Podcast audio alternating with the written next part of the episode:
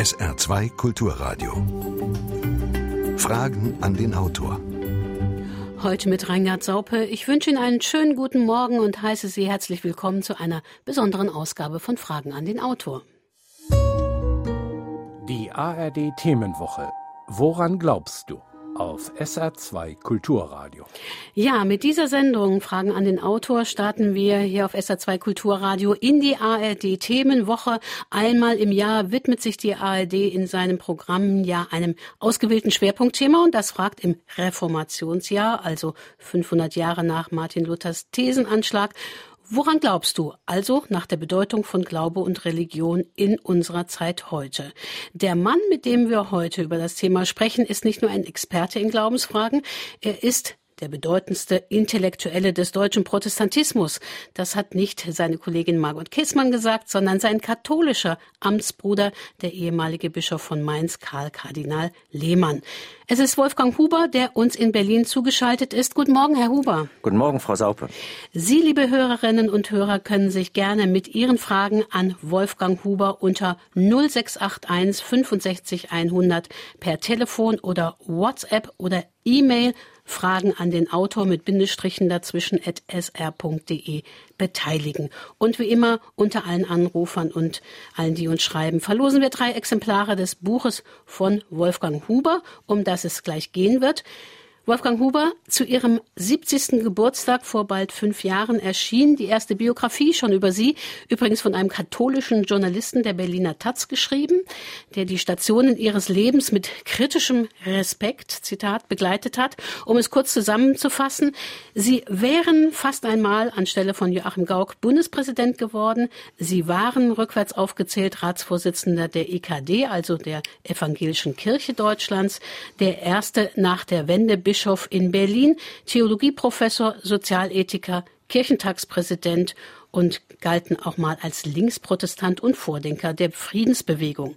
Heute sind sie offiziell im Ruhestand, aber das sollte man nicht so wörtlich nehmen. Bis vor drei Jahren waren sie Mitglied im Deutschen Ethikrat. Heute widmen sie sich zahlreichen Ehrenämtern, halten Vorträge, in denen sie auch schon mal Manager und Entscheider aus Politik und Gesellschaft ethische Fragen stellen.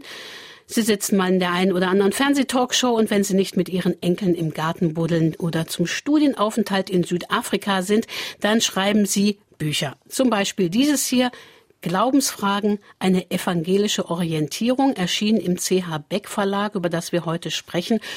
Wolfgang Huber, das Buch, das Sie zum Reformationsjahr geschrieben haben, zeigt Sie auf dem Buchcover als Kirchenmann auf einer Kirchenstufe sitzend. Ja, und der Titel Glaubensfragen, eine evangelische Orientierung klingt eher altmodisch. Oder was war der Anlass für dieses Buch? Das Reformationsjahr, Selbstvergewisserung oder gar missionarischer Antrieb? Die Absicht dieses Buchs ist, Menschen, die fragen, die neugierig sind, die mit dem Glauben nicht abgeschlossen haben, etwas an die Hand zu geben, was ihrem eigenen Nachdenken weiterhilft. Ich hänge leidenschaftlich an der Verbindung zwischen Glauben und Verstehen. Ich bin davon überzeugt, dass man nachvollziehen muss, äh, soweit man kann und will, was im Glauben zum Thema wird. Und dabei will ich helfen keine fertigen Antworten, deswegen habe ich das Buch Glaubensfragen genannt. Die Verbindung mit dem Reformationsjubiläum ist mir recht aber es soll auch über das Reformationsjubiläum hinauswirken und die Vorgeschichte dieses Buchs ist weit länger als die Vorbereitung des Reformationsjubiläums. Ich habe mich sehr, sehr lange mit diesem Buch beschäftigt. Sie sagen, zum Glauben gehört Wissen dazu und Sie wollen dieses Wissen in Ihrem Buch vermitteln. Da haben wir schon sozusagen das erste äh, Problem, dass Sie viele Menschen dem heute nicht mehr folgen wollen. Wir haben ja schon vor der Sendung einige Hörermails und Kommentare erhalten und diese hier zum Beispiel drückt aus, was wahrscheinlich viele Menschen heute denken. Äh, da sagt äh, eine die uns geschrieben hat, mit dem Glauben ist das so eine Sache. Ich persönlich hinterfrage alles, was von Kirche und Staat so alles behauptet wird und richte mich einzig nach meiner eigenen Intuition. Was sagen Sie dazu? Ja, das ist eine Haltung, die sozusagen ganz auf die eigene Auffassung schaut, die die Kommunikation mit anderen über grundlegende Fragen des eigenen Lebens eher zurückstellt. Ein Ausdruck, so wie es klingt. Ich kenne natürlich die Hörerin nicht, die das so beschrieben hat, aber es klingt sehr nach einer Haltung der vollständigen Individualisierung. Jeder schafft sich sozusagen seinen eigenen Glauben. Ich bin dagegen davon überzeugt, dass der Mensch ein Beziehungswesen ist, dass wir miteinander kommunizieren können und sich äh, und uns austauschen können, auch über grundlegende Fragen unseres Lebens. Denn das ist ja für viele ein Tabu geworden. Man redet über dieses oder jenes, aber man redet nicht über die grundlegenden persönlichen Einstellungen. Das wird aber unheimlich wichtig in unserer Zeit. Denn Glaube wird weltweit und so auch bei uns zu einem großen Thema, keineswegs einem Randthema. Wir reden andauernd darüber, was die Präsenz des Islam in unserem Land bedeutet. Und ich kann dazu nur sagen, wer sich damit auseinandersetzt, muss automatisch sich auch die Frage stellen, was eigentlich die eigene Grundhaltung ist, worauf man das eigene Leben stützt. Und in der Pluralität in der Gesellschaft, in der wir heute leben, braucht man klare Positionen, wenn man respektvoll auch mit den Positionen anderer umgehen will. Nun hat das aber ja auch eine Geschichte, warum viele Menschen heutzutage darauf bestehen, dass Glauben Privatsache sei, dass sie sich von der Kirche da nicht mehr hineinreden wollen. Viele haben Kirche eben doch auch sehr lange als bevormundend empfunden. Ja, das äh, kann ich gut nachvollziehen, solange in der Gesellschaft eine homogene religiöse Auffassung herrschte. Kinder wurden getauft, gingen in den Kommunionsunterricht im katholischen Fall, in den Konfirmandenunterricht im evangelischen Fall, wuchsen da hinein und haben dann unter Umständen das Gefühl gehabt, wir hatten eigentlich gar keine innere Freiheit darin, mit diesen Themen umzugehen die haben dann rückblickend äh, das Gefühl, das war Bevormundung, statt dass sie sich mit der neuen Situation auseinandersetzen und sagen, ja, wir leben heute in einer religiös und weltanschaulich pluralen Gesellschaft. Und da kommt es darauf an, dass wir in dieser Pluralität auch selber wissen, wo wir als Person hingehören und dafür in Anspruch nehmen, was uns dabei helfen kann. Und dazu gehört auch die Kirche, die Menschen hilft, mit den Optionen ihres Lebens umzugehen und zu einer eigenen Entscheidung zu kommen. Aber ich weiß, Menschen machen das auf unterschiedliche Weise. Die einen gehen in Meditationsübungen irgendwelcher Art und ich wende mich an diejenigen, die auch ähm, eigene Klärung herbeiführen wollen, die nachdenken wollen über das, was die christliche Tradition uns eigentlich heute zu sagen hat. Viele Menschen sind ja vorbelastet, negativ vorbelastet, haben der Kirche den Rücken zugekehrt, weil da immer dieser Begriff der Sünde im Raum stand. Also sozusagen die Kirche hat ihnen Schuldgefühle eingeredet. Nun schreiben Sie, der Grundgedanke des protestantischen Glaubens ist die These, gute Werke machen keinen guten Menschen, sondern ein guter Mensch schafft gute Werke. Was hat dieser Gedanke und dieser Satz verändert?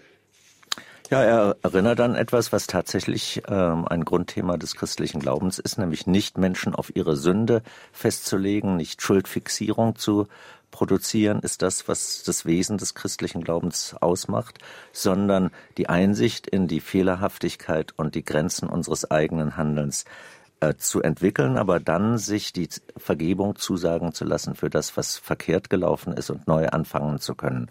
Gottes Gnade steht im Zentrum des christlichen Glaubens. Sie wird in Jesus Christus für die Menschen erfahrbar und von dieser Gnade Gottes auszugehen kann man, äh, da hilft einem dazu, als aufrechter Mensch durchs Leben zu gehen, äh, nicht zu verzagen an dem, weil es falsch gelaufen ist, Zuversicht zu entwickeln und mit dieser Zuversicht dann auch zu versuchen, Fehler zu vermeiden, nicht nur für sich selbst, sondern auch für anderes, andere etwas Gutes und Vernünftiges zu tun.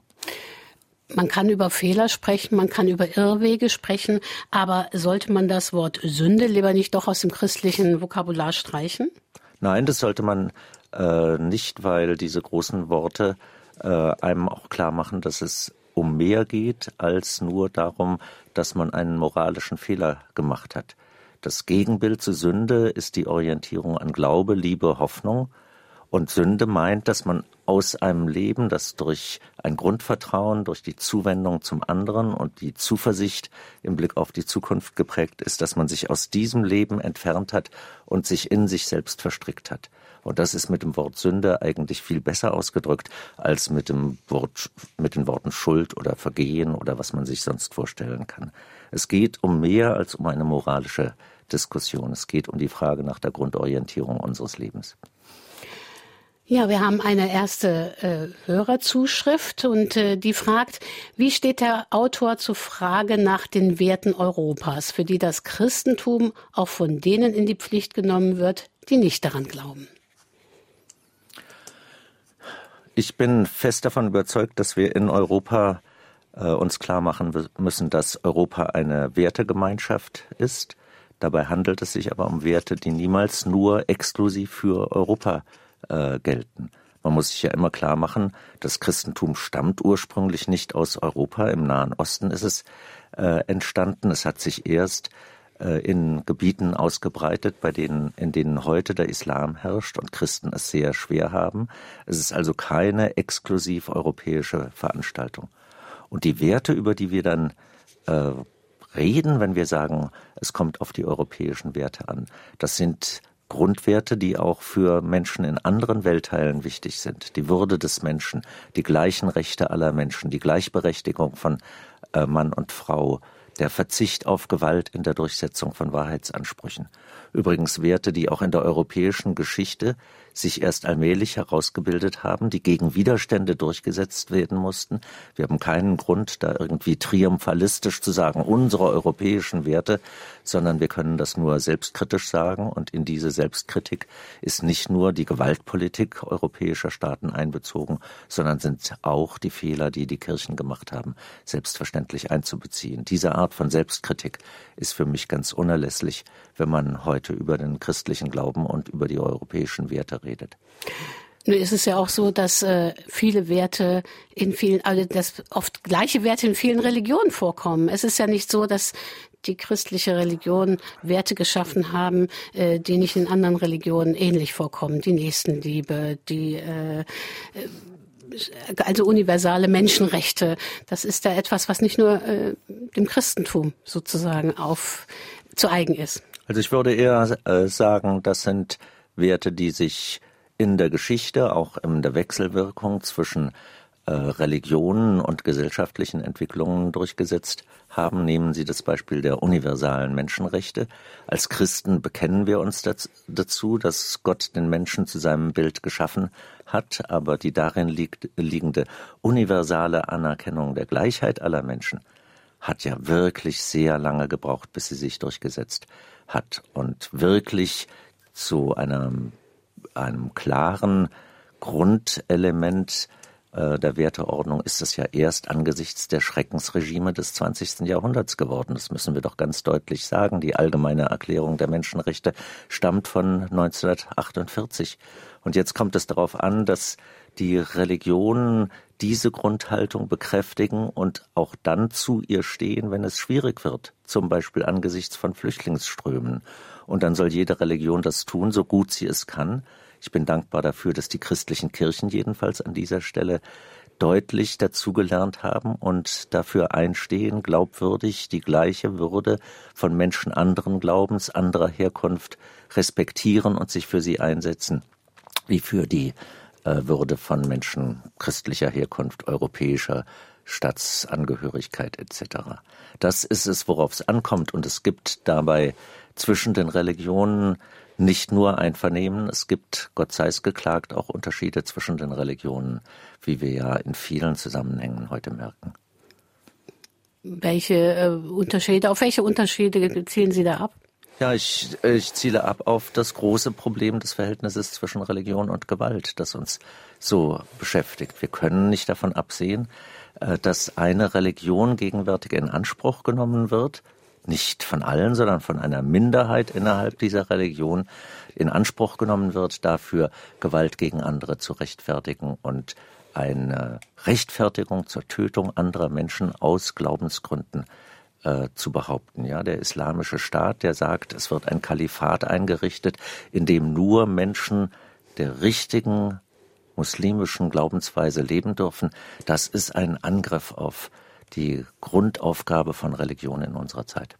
Viele Muslime sagen, aber sie fühlen sich da natürlich auch falsch verstanden und das ist nicht der Islam, der das sozusagen fordert, sondern natürlich ein Missbrauch der Religion, wie es das Christentum ja auch schon erlebt hat. Vollkommen richtig, ja, das äh, wird zum ähm, ja, wird zum Glück gesagt, das ist auch ganz wichtig. Äh, es wird von den islamischen Autoritäten nicht so klar umgesetzt manchmal, wie man sich das äh, wünschen würde. Und die inneren Konflikte im Islam, die wir in diesem Zusammenhang äh, erleben, die da wünscht sich jeder, der die Religion wichtig nimmt, dass das äh, aufgearbeitet äh, und weiterentwickelt äh, wird. Es ist ein Missbrauch der Religion, aber es ist eine Inanspruchnahme der Religion und deswegen müssen diejenigen, die zu dieser Religion gehören, sich auch wirklich klar dazu verhalten. Hören wir doch nochmal, welche Fragen unsere Hörer haben. In seinem Buch Der Gotteswahn äußert der britische Evolutionsbiologe Richard Dawkins wiederholt, aufgrund naturwissenschaftlicher Erkenntnisse sei die Existenz eines Schöpfergottes extrem unwahrscheinlich. Nach meinem Dafürhalten sind jedoch Ansätze von Naturwissenschaften und Religion der Welt derart verschieden, dass es weder in der Zielsetzung noch der Kompetenz von Naturwissenschaft liegen kann, religiöse Glaubensinhalte zu bestätigen oder zu widerlegen. Umgekehrt gilt natürlich das Gleiche. Wie ist hier Ihre Sicht? Ich habe in meinem Buch diesem Thema ein großes Kapitel gewidmet und mich auch mit Richard Dawkins ausdrücklich auseinandergesetzt. Er nimmt tatsächlich die Naturwissenschaft so in Anspruch, als wäre sie ein Glaubenssystem. Denn nur dann kann man aus der Naturwissenschaft ableiten eine Aussage über den Glauben an Gott und eine Beantwortung der Frage, wie man sich die Existenz Gottes vorzustellen hätte oder nicht vorzustellen hätte. Ich habe mit Richard Dawkins auch persönlich äh, diskutiert und ihm an dieser Stelle vorgehalten, dass er genau dasselbe macht, was er religiösen Fundamentalisten äh, vorhält, nämlich aus seiner Position ein weltanschauliches Gesamtgebäude äh, zu machen. Ich bin auch wie der Fragesteller der Auffassung, dass man zwischen den Dimensionen von Religion und Naturwissenschaft besser unterscheiden muss.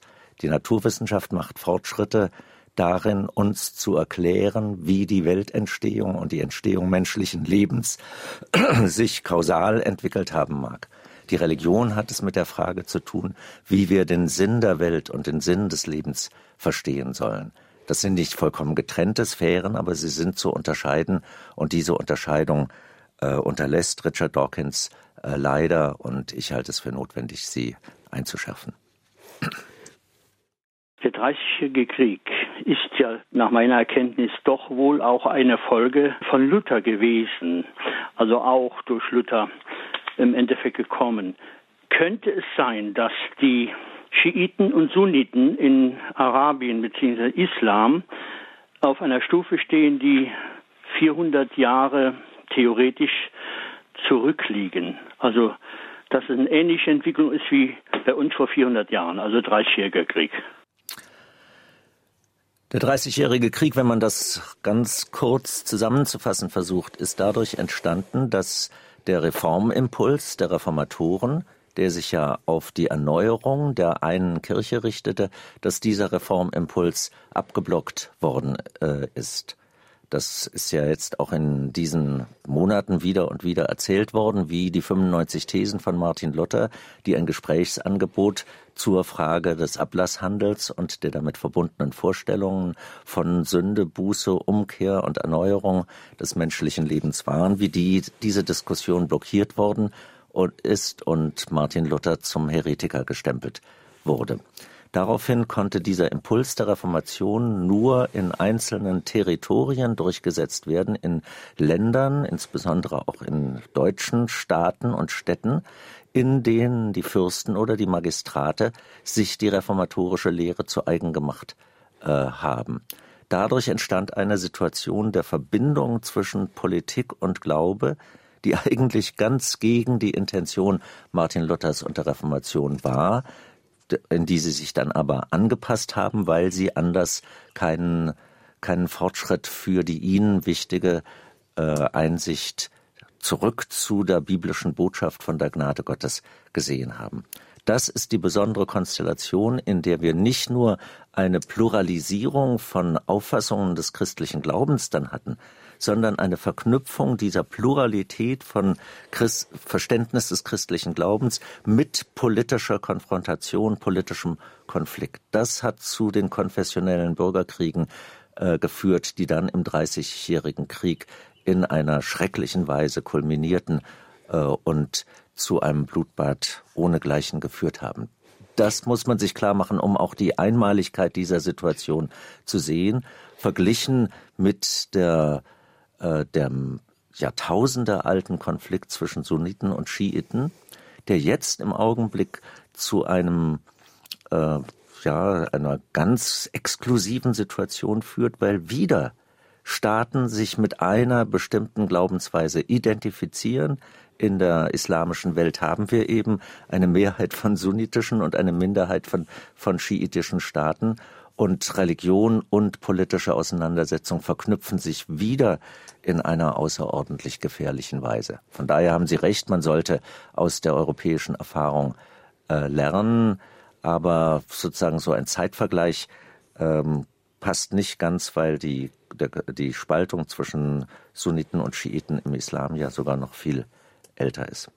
Was sich, glaube ich, aber daran doch anschließt, ist für viele auch die Frage oder sozusagen so eine These, äh, dass das Christentum eben durch die Jahrhunderte, durch die Aufklärung gegangen ist und äh, inwiefern sich Religionen wie der Islam auch evolutionär entwickeln und hat der Islam die Aufklärung noch vor sich? Oder ist das einfach eine Frage, die sozusagen kulturell dann schon überheblich oder religiös überheblich wäre?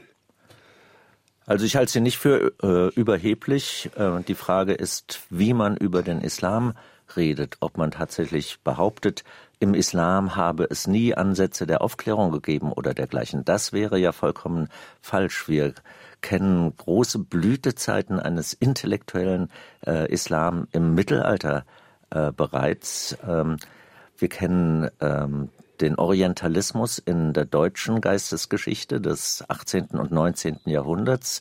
Johann Wolfgang von Goethe war ein großes Beispiel dafür, die Hochachtung gegenüber der intellektuellen Blüte bestimmter Arten des Islam bewegte damals viele Leute in Deutschland und in der europäischen Kultur.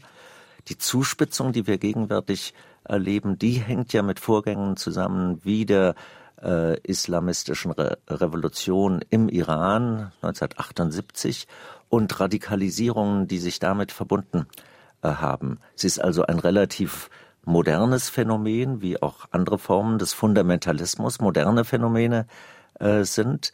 Und die selbstkritische Aufarbeitung dieser Entwicklung und von daher in der Tat eine neue Art der Aufklärung im Islam ist auch in meinen Augen sehr wichtig. Und dabei spielen äh, Muslime, die in Europa leben, natürlich eine große Rolle, weil sie einen Kulturaustausch äh, erleben, der sie dazu befähigt, auch in die islamische Welt hinein entsprechende Impulse zu geben. Denken Sie an Navid Kermani, den Friedenspreisträger des deutschen Buchhandels, als ein herausragendes Beispiel für einen solchen Geist, einen solchen Kopf, einen solchen Intellektuellen.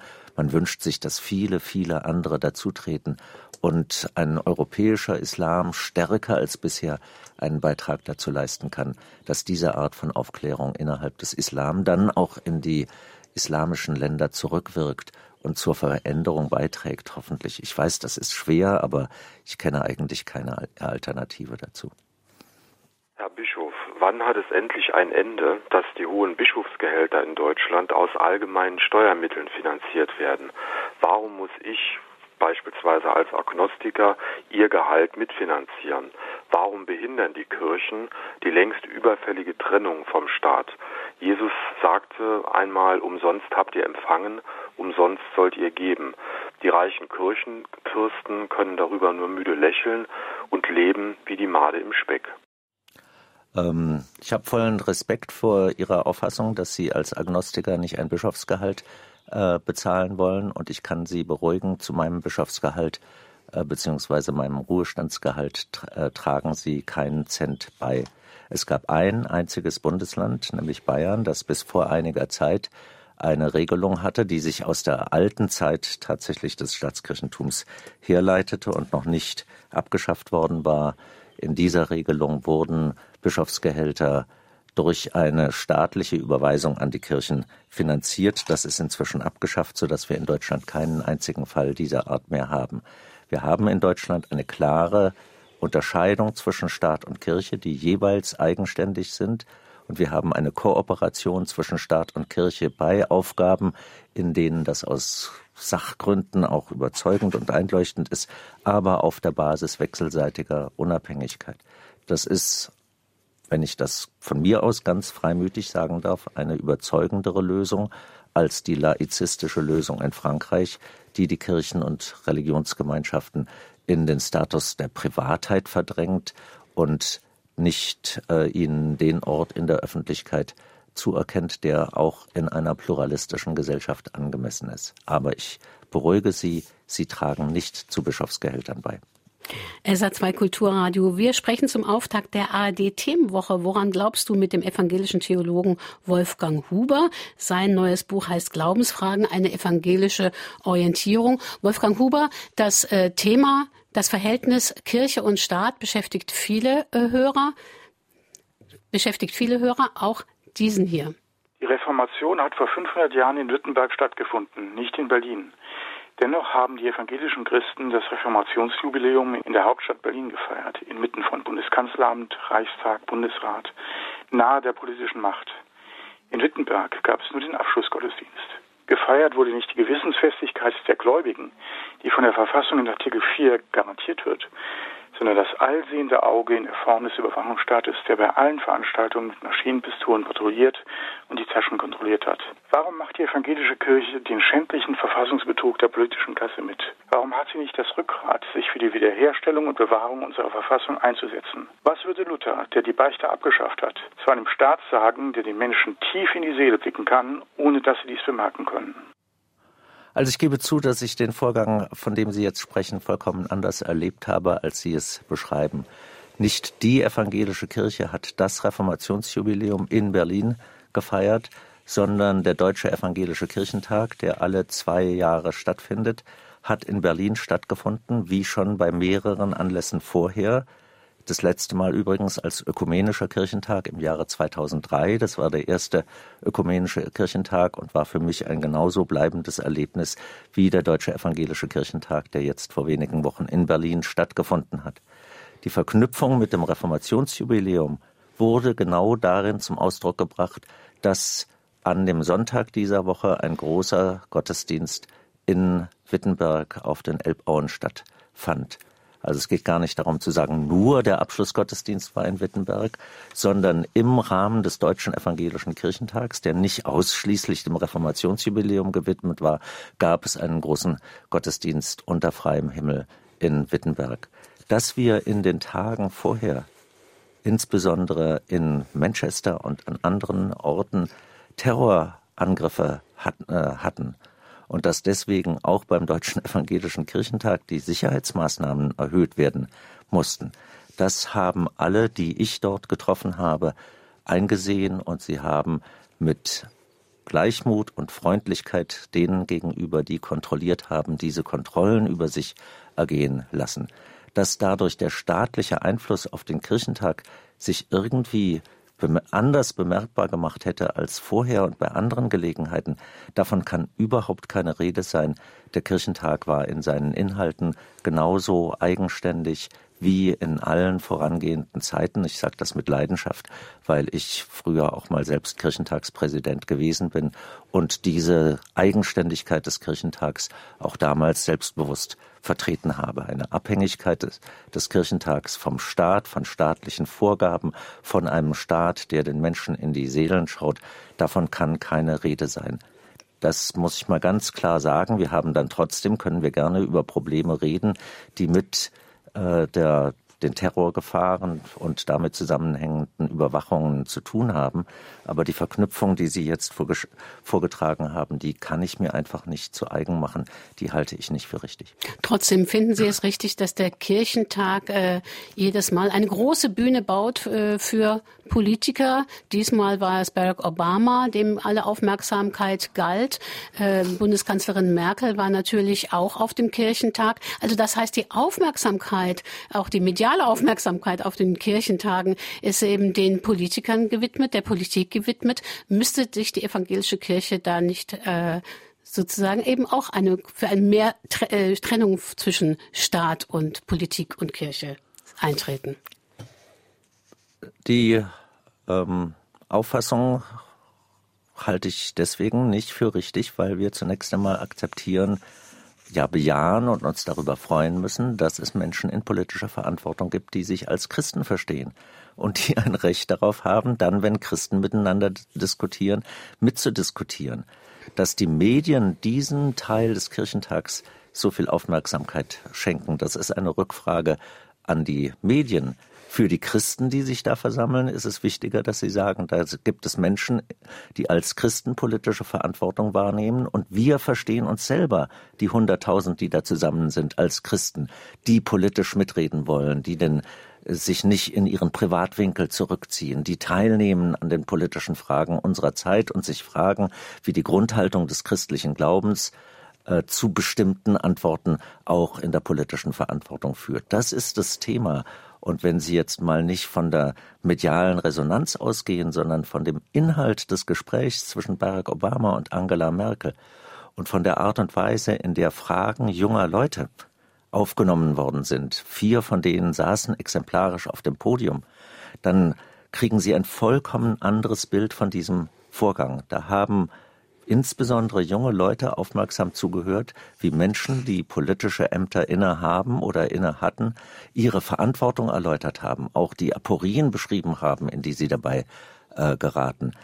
Und dass ähm, die gemeinsame Verantwortung von Regierenden und Regierten gestärkt wird und dass dazu Christen etwas beitragen, das halte ich für vollkommen richtig. Und noch einmal, der Deutsche Evangelische Kirchentag ist nicht eine amtliche Veranstaltung der evangelischen Kirche in Deutschland, sondern er ist eine von ähm, Christen, im, die in politischer, gesellschaftlicher, wissenschaftlicher, wirtschaftlicher Verantwortung stehen und mit ihnen zusammen dann auch Leuten, die in kirchlicher Verantwortung stehen, verantwortete und gestaltete große Bürgerbewegung. Aber glauben Sie, dass im Umkehrschluss tatsächlich auch der Kirchentag dazu beitragen kann, dass die Kirche oder die dort Versammelten Einfluss auf die Politik oder auf die Politiker haben können? Würden Sie so weit gehen? Natürlich gehe ich so weit. Ich erinnere mal dran, welche, welchen Einfluss der Kirchentag in den 80er Jahren auf die Friedensdiskussion und die Friedensbewegung äh, hatte. Äh, Frieden schaffen ohne Waffen war eine radikale Kirchentagsparole äh, in dieser Zeit, die erheblich dazu beigetragen hat, wie die große Nachrüstungsdebatte in Deutschland verlaufen ist. Der Kirchentag, in dem ich selber Präsident war, 1985, war die erste Großveranstaltung in Deutschland, in der die Probleme der Gentechnologie und ihrer Auswirkungen diskutiert äh, worden äh, sind. Der Kirchentag hat in seinem Maß zu bestimmten inhaltlichen Fragen durchaus Beiträge geleistet, ohne dass er durch äh, irgendeine formale äh, Autorisierung äh, dafür legitimiert wäre, nun Resolutionen zu fassen, die von irgendjemand zur Kenntnis genommen werden. Und es ist ja auch viel wichtiger, dann die Menschen zu aktivieren, dass sie jeweils an ihrem Ort an den Themen weiterarbeiten. Der Kirchentag hat über die ganze Zeit hin einen wichtigen Beitrag auch geleistet zum Zusammenhalt der Deutschen in Ost und West. Es gab auch einen ostdeutschen, einen DDR-Kirchentag in der Zeit der Spaltung. Das war auch ein wichtiger Beitrag, an den wir dann nach 1990 anknüpfen konnten gibt es ein Gebot, dass sich die Vertreter der evangelischen Kirchen zu allen möglichen Fragen äußern müssen, auch aus zu schwierigen Problemfeldern, etwa aus der Wirtschaft oder der Außenpolitik. Ich denke da an die ehemalige Ratsvorsitzende Margot Kessmann, die immer sehr meinungsstark, oft moralisierend klerikal sich äußert, auch zu Gebieten, von denen sie wenig Ahnung hat. Wäre es für unsere Kirche nicht segensreicher, wenn sie sich auf ihre wichtigsten Problemgebiete konzentrieren würde? Es gibt ein Gebot, Gott die Ehre zu geben und den Nächsten zu lieben. Es gibt kein Gebot, sich zu jeder Frage zu äußern. Wünschenswert ist es auch in meinen Augen, dass wenn Kirchenvertreter sich zu politischen Fragen äußern, dann deutlich wird, warum sie das aus Glaubensgründen für wichtig halten. Dieses Gebot, das gebe ich Ihnen gerne zu, wird nicht immer beherzigt. Aber die Gegenbewegung könnte ja auch nicht richtig sein, dass die Kirche sich aus den Grundfragen unseres Zusammenlebens heraushält und herauszieht. Das Verhältnis der Generationen zueinander, der Umgang mit den neuen äh, wissenschaftlichen Möglichkeiten von Gentechnologie, die Frage, was die Digitalisierung für die Zukunft unseres des Lebens bedeutet, die Frage, ob wir genug Kraft haben, dem Klimawandel entgegenzutreten. Das sind Beispiele, bei denen zu Recht erwartet wird, dass Christen sich engagieren und dass dabei auch äh, Hilfe zur Orientierung von Seiten der Kirche erfolgt. Von daher, ich gebe Ihnen zu, es gibt Übertreibungen, es gibt auch unbedachte Äußerungen, äh, aber die, die Lösung dieses Problems besteht nicht darin, sich vollkommen rauszuhalten, sondern zu begründen, warum man zu einem bestimmten Thema Stellung nimmt und klar zu machen, wie das mit dem, Grund, mit dem Grundauftrag der Kirche zusammenhängt. Sie, Wolfgang Huber, Sie haben es gerade angesprochen, äh, die Digitalisierung ist eine gesellschaftliche Herausforderung, zu der sich, so sagen Sie, die Kirche auch mit einmischen soll in diese Diskussion. Äh, wir haben eine Hörerzuschrift und äh, dieser Hörer schreibt, für mich ist Gott die Software des Universums. Und was wir im Moment erleben, ist ja eigentlich auch eine, eine Entwicklung hin zu einer Technologie, äh, die eine künstliche Intelligenz schafft, die möglicherweise intelligenter ist als äh, wir Menschen. Schaffen die Menschen sich damit ihre eigenen neuen Götter und welche, ja, welche Haltung, welche Rolle, welche Orientierung kann Kirche in dieser Diskussion geben? Äh, Frau Saupe, ich finde das einen ungeheuer spannenden Beitrag und will mal einen Augenblick noch innehalten. Der, der Hörer, der äh, diesen Vorschlag macht, Gott als die Software des Universums zu verstehen, der macht Gebrauch von einem äh, Bild von einer Vorstellung, die jetzt gerade in unserer Gegenwart zu Beginn des 21. Jahrhunderts, beim Beginn des digitalen Zeitalters, eine große Rolle spielt. Wenn man das macht, dann muss man eigentlich auch Verständnis dafür entwickeln, dass Menschen anderer Zeiten die Vorstellungen und die Bildwelten ihrer Zeit verwendet haben, um die Beziehung zu Gott, zu der tragenden Kraft unseres Lebens auszudrücken dann lernt man auch mit diesen früheren Vorstellungen so umzugehen, dass man nicht sagt, was für ein knappe Quatsch, das ist ja vollkommen überholt, sondern man sieht, wir selber machen es doch nicht anders. Wir machen Gebrauch, manchmal sogar ein bisschen unüberlegt, von dem, was heute gerade en vogue ist, von den Vorstellungen unserer Zeit, von Zeitgeist, ähm, Elementen, mit denen wir dann äh, einfach so umgehen, dass wir sogar Gott mit ihnen identifizieren. Das ist das eine, was ich an diesem Beispiel mal äh, verdeutlichen will, weil es uns damit äh, dabei weiterhilft, mit den Weltbild geprägten Vorstellungen aus früheren Zeiten äh, einfach klarer und überlegter umzugehen, als es häufig geschieht dass jemand auf die Idee kommt, die Digitalisierung so hoch einzuschätzen, dass sie sogar auf diese Weise mit mit Gott identifiziert wird, die Software des Universums. Das ist allerdings ein Hinweis darauf, dass wir wirklich in einem Epochenwechsel äh, stehen und vor der Frage stehen, ob in diesem Epochenwechsel Freiheit des Menschen und die Personenwürde des Menschen gegenüber den Dingen aufrecht erhalten werden. Äh, nehmen Sie das Beispiel, das wir jetzt so selbstverständlich vom autonomen Auto und vom autonomen Fahren reden.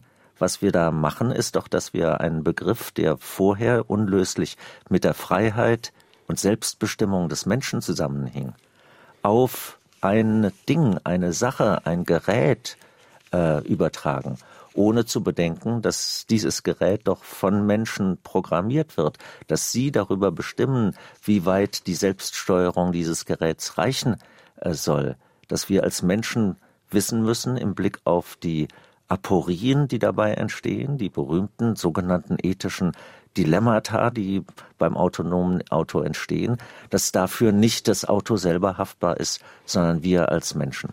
Und deswegen ist die Weichenstellung heute so dramatisch, weil es darum geht, ob wir als Menschen unsere Freiheit bewahren in einer Zeit, in der die Geräte, die wir schaffen, durch die digitalen Techniken sehr viel mehr können, als sie jemals zuvor gekonnt haben. Die, der protestantische Grundgedanke war ja, das schreiben Sie auch in dem Buch, die Freiheit eben des Christenmenschen, die Selbstverantwortung seines Handelns.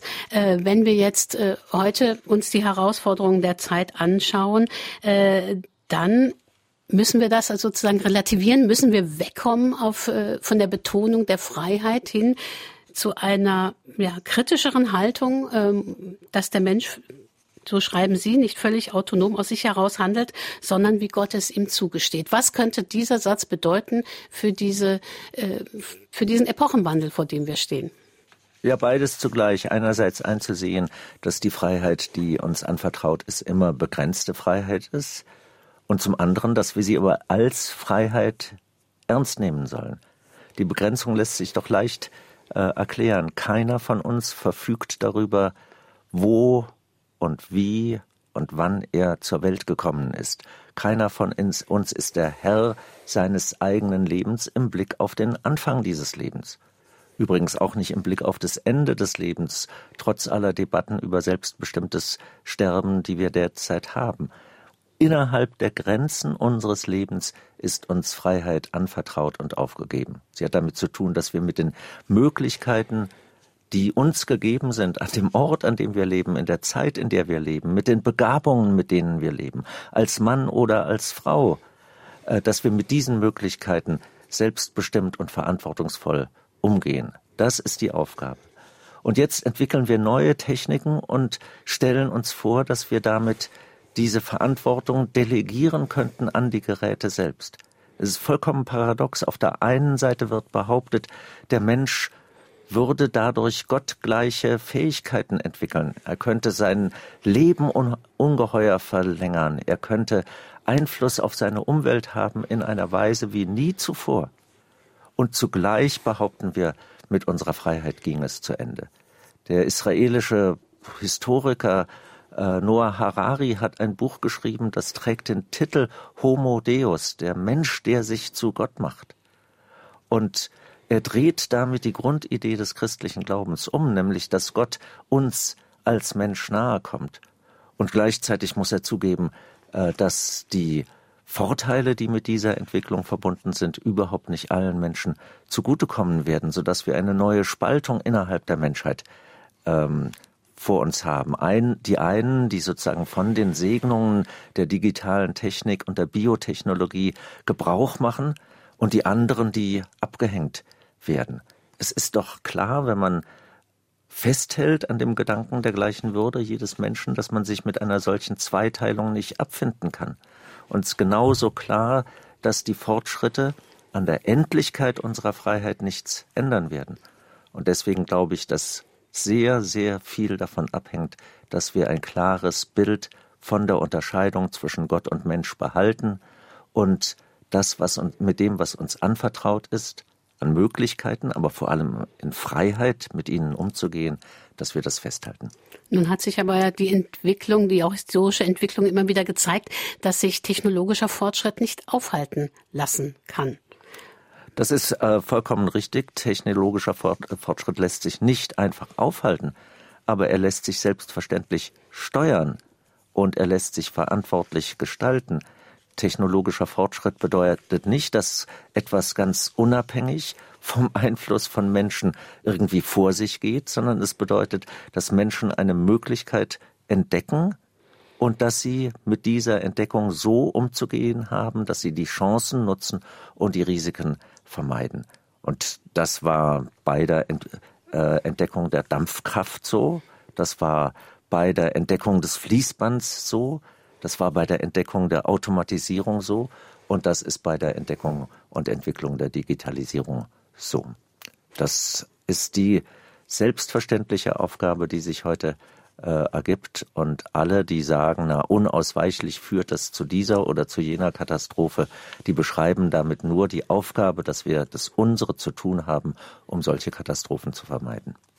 SR2 Kulturradio. Wir sprechen zum Auftakt der ARD Themenwoche. Woran glaubst du heute hier in Fragen an den Autor mit dem evangelischen Theologen Wolfgang Huber? Sein neues Buch heißt Glaubensfragen, eine evangelische Orientierung. Und wir haben wie immer auch äh, drei Exemplare dieses Buches verlost an unsere Hörer, an Walter Dickomay, an Ursula Peterson und an Jean-Pierre Krüger. Und hier gibt's noch eine Hörerfrage. Die Theologen, also Pfarrer die studieren sieben Jahre, bis sie ins Pfarramt kommen. Die Jünger Jesu haben drei Jahre bei Jesus studiert, wenn man das so sagen darf. Mit den drei Jahren, als Jesus von dieser Erde durch Himmelfahrt von uns Abschied nahm, hat sich die Kirche rasend schnell vergrößert. Mit dem siebenjährigen Studium der heutigen Pfarrerschaft wird die Mitgliedschaft der Kirchen immer weniger. Wie steht der Herr Bischof bitte zu Matthäus 28, die letzten Verse? Darum lehret sie und taufet sie. Ja, der Missionsauftrag ähm, am Ende des Matthäusevangeliums, der gilt natürlich heute genauso wie äh, er zu Jesu Zeiten gegolten hat. Dabei wissen wir genau, dass äh, mit diesem Auftrag nicht gemeint ist, Menschen zu überwältigen in irgendeiner Weise, sondern dass das ein Auftrag ist, der die Freiheit der Menschen respektiert, den Glauben anzunehmen oder auch nicht. Dass die Glaubenden immer weniger werden, äh, stimmt so nicht. Wir reden ja von der einen Welt und in der einen Welt wächst die Zahl der Glaubenden, auch die Zahl der Christen. Nur in einer Region, in der das Christentum seit einem Jahrtausend verankert ist, äh, haben wir Umbrüche erlebt, die wir noch immer nicht ganz verarbeitet haben. Und zu diesen Umbrüchen, diese Umbrüche, die Diktaturen des 20. Jahrhunderts insbesondere haben dazu geführt, dass in dieser Region die Zahl der Christen zurückgegangen äh, ist. Umso dringlicher ist die Aufgabe, mit Menschen ins Gespräch zu kommen, die Pluralität, in der wir heute leben, zu akzeptieren, zu akzeptieren, dass für viele der Glaube nicht mehr selbstverständlich ist, sondern zu einer Option unter anderen geworden äh, ist und ihnen die gr guten Gründe dafür zu erläutern, warum äh, es sinnvoll ist und gut ist, heute als Christ zu leben in aller Selbstständigkeit, in der man sich diesen Glauben aneignet. Das ist der Sinn auch meines Buchs. Religionssoziologen sagen ja, äh, Gesellschaften, in denen es relativ gut geht, äh, da sehen die Menschen keine Notwendigkeit mehr für Religion, für Kirche. Sie sagen, das ist nicht mehr relevant. Und äh, Umfragen haben eben auch ergeben, dass Menschen möglicherweise tatsächlich noch nach Sinnfragen suchen, aber sie suchen das nicht mehr in der Kirche. Also alle solche Behauptungen, die im Blick auf eine ganze Gesellschaft sagen, Menschen suchen das nicht mehr hier, sondern dort, alle solche Aussagen halte ich für ungeheuer vergröbernd. Äh, nach wie vor sind in Deutschland mehr als die Hälfte der Bevölkerung ähm, evangelische oder katholische Christen. Es kann doch keine Rede davon sein, dass der Glaube in dieser Gesellschaft keine Rolle mehr spiele. Und es gibt Christen anderer Konfessionen, es gibt Menschen anderer Religion und es gibt eine starke säkulare Option in unserer äh, Gesellschaft, die ja auch in diesem Gespräch heute präsent ist. Jemand hat sich als Agnostiker äh, bezeichnet. Das heißt, es gibt auch innerhalb dieser säkularen Option ganz unterschiedliche Spielarten. Es hilft nicht sehr viel weiter, wenn man noch immer einer Säkularisierungsthese anhängt, die sagt, es wird mit dem Glauben immer, immer weniger. Es ist sehr viel eher ein Beitrag zur Klärung, wenn man auf diese Pluralität aufmerksam macht und sagt, innerhalb dieser Pluralität haben die Kirchen die Aufgabe, den Menschen das Evangelium nahezubringen.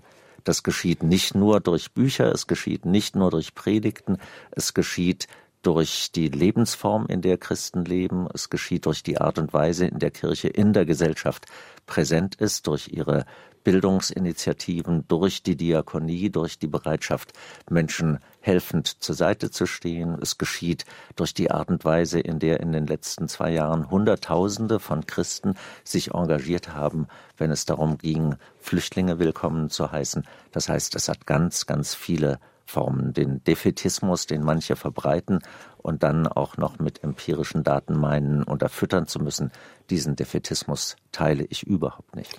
Allerdings muss man fairerweise doch auch dazu sagen, dass in den neuen Bundesländern in Ostdeutschland 80 Prozent in vielen Gebieten 80 Prozent der Menschen eben konfessionslos sind. Sie selber leben ja auch zum Teil in Brandenburg. Wie erleben Sie das dort? Ist, hat die Kirche da einfach gar keine Chance mehr? Also auch da sage ich, die Kirche hat eine äh, Chance, trotz der Abfolge von nationaler, nationalsozialistischer Diktatur und kommunistischer Herrschaft hat die Kirche überlebt.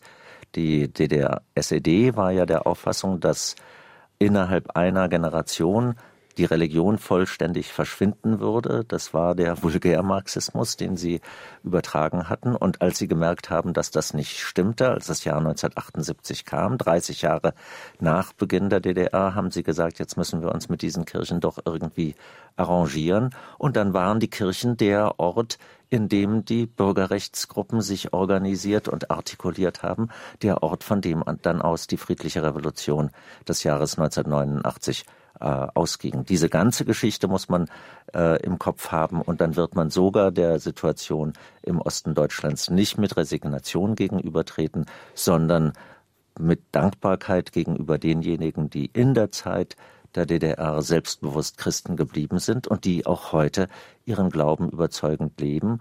Und auch junge Leute kommen ja dazu ähm, und engagieren sich von der äh, Ausgangssituation der Minderheit her. Und es ist richtig, diese Minderheitssituation ändert sich nicht schnell, aber die Erkennbarkeit und die Präsenz der Kirche gerade im Osten Deutschlands ist natürlich besonders wichtig. Und ich bin auch in voller Absicht hierher gegangen äh, 1994 und hier geblieben, auch über die Zeit des Bischofsamts hinaus, weil ich meinen Beitrag dazu leisten will, dass der christliche Glaube in dieser Region präsent ist. Ich habe in letzter Zeit im Fernsehen gesehen, wie die Bischöfe, die katholischen und evangelischen Bischöfe zusammen in Israel waren und dann letzten Sonntag diesen ökumenische Vesper im Mariendom in München mit Bischof Marx und Bischof Bedford Strom. Und Bischof Marx war ja Bischof in Trier und er hat ja in seiner Zeit als Bischof von Trier den Theologen und Priester Hasenhüttel aus dem Dienst geschafft, weil er auf einem ökumenischen Kirchentag oder einer ökumenischen Veranstaltung evangelischen Christen die heilige Kommunion gereicht hat. Und äh, deshalb möchte ich nur noch von mir aus sagen, Bischof Marx ist mir in diesem Fall eigentlich nicht sehr glaubwürdig. Was meint der Bischof Huber dazu? Also ich fange äh, bei diesen verschiedenen Themen, die Sie jetzt miteinander verbunden haben, von hinten an. Diese ähm, ähm, Feier der Eucharistie fand tatsächlich am Rande des Ökumenischen Kirchentags in Berlin 2003 statt. Ich habe deswegen damit intensiv zu tun gehabt, weil ich der einladende Bischof für evangelische Bischof für diesen Ökumenischen Kirchentag war. Ich hatte mir damals sehr gewünscht, dass wir in der Verständigung über die wechselseitige eucharistische Gastbereitschaft weiterkämen. Wir laden als evangelische Kirche katholische Christen zur Feier des Abendmahls ein. Die katholische Kirche sieht das aus Gründen des Amtsverständnisses äh, anders. Und ähm, Herr Hasenhüttel und noch ein anderer Priester aus einem anderen Bistum hat es für richtig gehalten, nun zeichenhaft gegen die Haltung seiner eigenen Kirche zu demonstrieren durch eine dem katholischen Kirchenrecht widersprechende Form ein gemeinsames Abendmahl zu feiern. Ich habe das damals deswegen bedauert, weil man mit dem Sakrament nicht kirchenpolitisch agieren kann. Das äh, war das große Problem dabei. Ich habe noch mehr bedauert, dass danach die kirchenrechtlichen Maßnahmen gegen diese Priester so viel Aufsehen erregt haben, dass alles Gute und Schöne, was aus dem ökumenischen Kirchentag herauskam, dahinter äh, zurücktrat. Insofern halte ich das für eine sehr betrübliche Entwicklung und alle, die dabei beteiligt waren, wissen das auch von mir, dass das meine Einschätzung ist.